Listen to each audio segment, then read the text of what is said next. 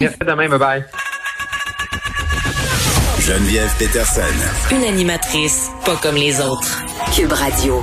Et comme à chaque mardi, on est avec le docteur Lucieno, médecin vétérinaire, fondatrice du magazine web Flair et compagnie. Lucie, salut. Salut Geneviève, comment ça va? Ça va bien. Et je te fais une confession euh, qui a rapport avec ton sujet d'aujourd'hui parce que euh, quand j'étais petite, j'avais euh, un chien avec mes parents, mais je voulais aussi un chat. Tu sais, j'ai toujours mm-hmm. aimé les deux. Puis mes parents voulaient pas avoir un, un chat en même temps qu'un chien. Fait que sais-tu qu'est-ce que je faisais? J'arpentais mon quartier, puis je cherchais des bébés chats. Tu sais, je cherchais des, des, des, chats errants qui avaient eu des bébés ou des chats errants, puis je voulais les sauver, puis je voulais les rentrer chez nous. Évidemment, ma mère n'a jamais accepté. Puis je pense que peut-être euh, elle faisait la bonne chose parce que beaucoup de personnes pensent qu'on peut rentrer un chat errant dans sa maison facilement, même des chatons, mais c'est c'est beaucoup plus complexe qu'on le pense. Puis c'est de ça dont tu voulais nous parler aujourd'hui. En plein ça. Et puis, confession pour confession, sais-tu que quand j'avais trois ans, j'étais convaincue que j'étais un chien. Voilà. bon, j'espère que depuis ce temps-là, tu t'es rendu compte que tu étais une humaine. Oui, ça va, mais j'en étais convaincue. Voilà, c'est dit. Ouais, moi, c'était un cheval. Je, je, jouais à être un cheval. Donc, on pourrait s'étendre ensemble sur le grand divan de la psychanalyse. OK. On s'amuserait beaucoup. Donc, oui, pour les chats, là, il faut faire attention. Tu as raison. D'abord, à chaque année, Geneviève, j'ai des gens qui sont bien intentionnés parce qu'il faut le dire. Là, il y a une très belle intention et je salue tous les gens qui aident les animaux errants. Un chat errant, ça a une très mauvaise vie. Ok, c'est pas rendre la liberté à un chat que de le laisser aller à l'extérieur euh, faire sa vie. C'est de le mettre dans une situation où est-ce qu'il va avoir une très mauvaise vie. Mais ce qui se passe, c'est que des fois, les gens vont voir un beau minou et penser qu'il est errant et vouloir le rentrer. Ou bien ils vont dire, ah, ça fait quelques semaines, quelques mois que je le nourris. Il faut garder en tête que les chats, je les adore, les chats, moi, ce sont de grands opportunistes. Hein. Il y a même plusieurs chats qui ont plus qu'une maison ils vivent un peu dans deux maisons, puis les propriétaires se rendent compte que finalement, c'est ouais, c'est ben, drôle. le chat de mon ami qui était perdu depuis des mois, finalement, ça les fait ramener euh, au bout de six, sept mois par une voisine qui a dit, ben là, coudon, il habitait chez nous, puis je le nourrissais, mais tout ce temps-là, c'était à toi, elle avait vu une affiche.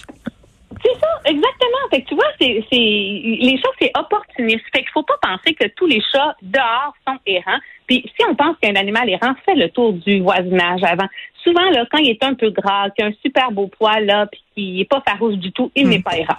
C'est, il y a une famille. Un chat errant, en général, c'est des animaux qui ont la vie extrêmement difficile.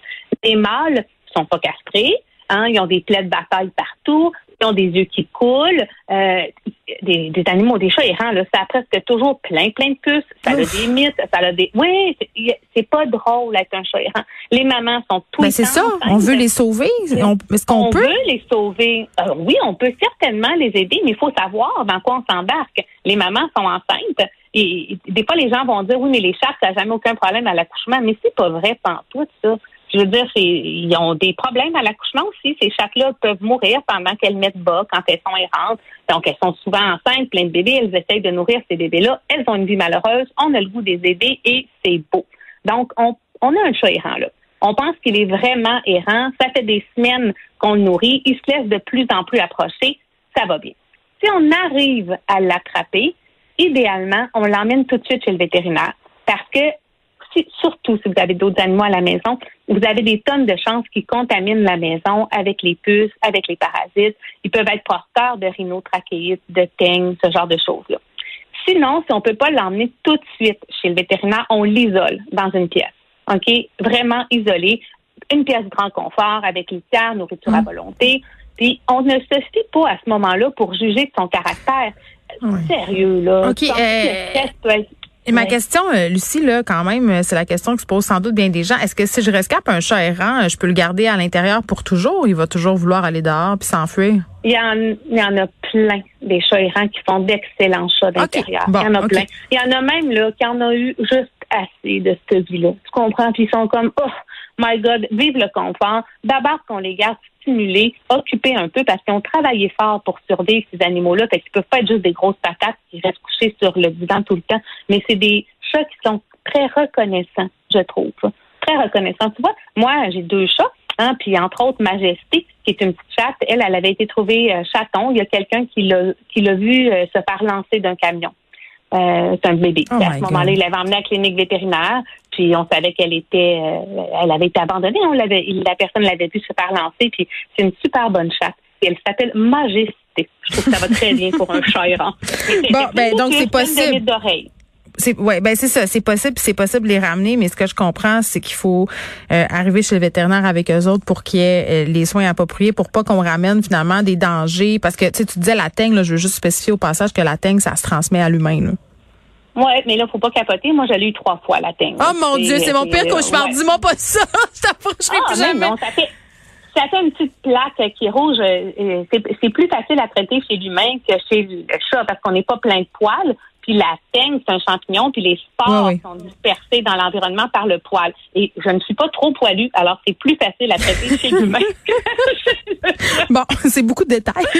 c'est beaucoup de détails. très drôle. OK, il nous reste il nous reste une minute. Fait qu'une fois qu'on qu'on a pris le chat, qu'on l'a amené chez un vétérinaire, puis là, il est dans la maison, comment c'est supposé se passer? Oui, là, on va doucement si on a d'autres animaux pour l'introduction. Hein, ça, là, faut vraiment penser quand on présente quelqu'un, on le met pas à deux pouces de notre face, puis hello, voici ton nouvel ami.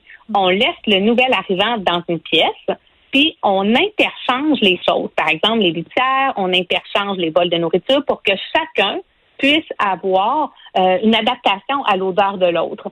Et puis après, quand tout ça va bien, là, par en dessous de la porte, là, on commence à laisser les animaux libres, sous surveillance, sans les mettre un devant l'autre. Puis on s'assure que les ressources, donc la nourriture, l'eau et, et les litières, hein, toujours Ouais. une litière de plus que de chat, on met ça en grande quantité pour pas que le nouvel ami euh, finalement veuille prendre les choses Ouais. de l'ancien. Ben, ben, c'est ça. Puis je pense que, que Lucie, euh, on a plus de temps, mais la clé, c'est la patience. Il faut être patient. Docteur Luceno, merci.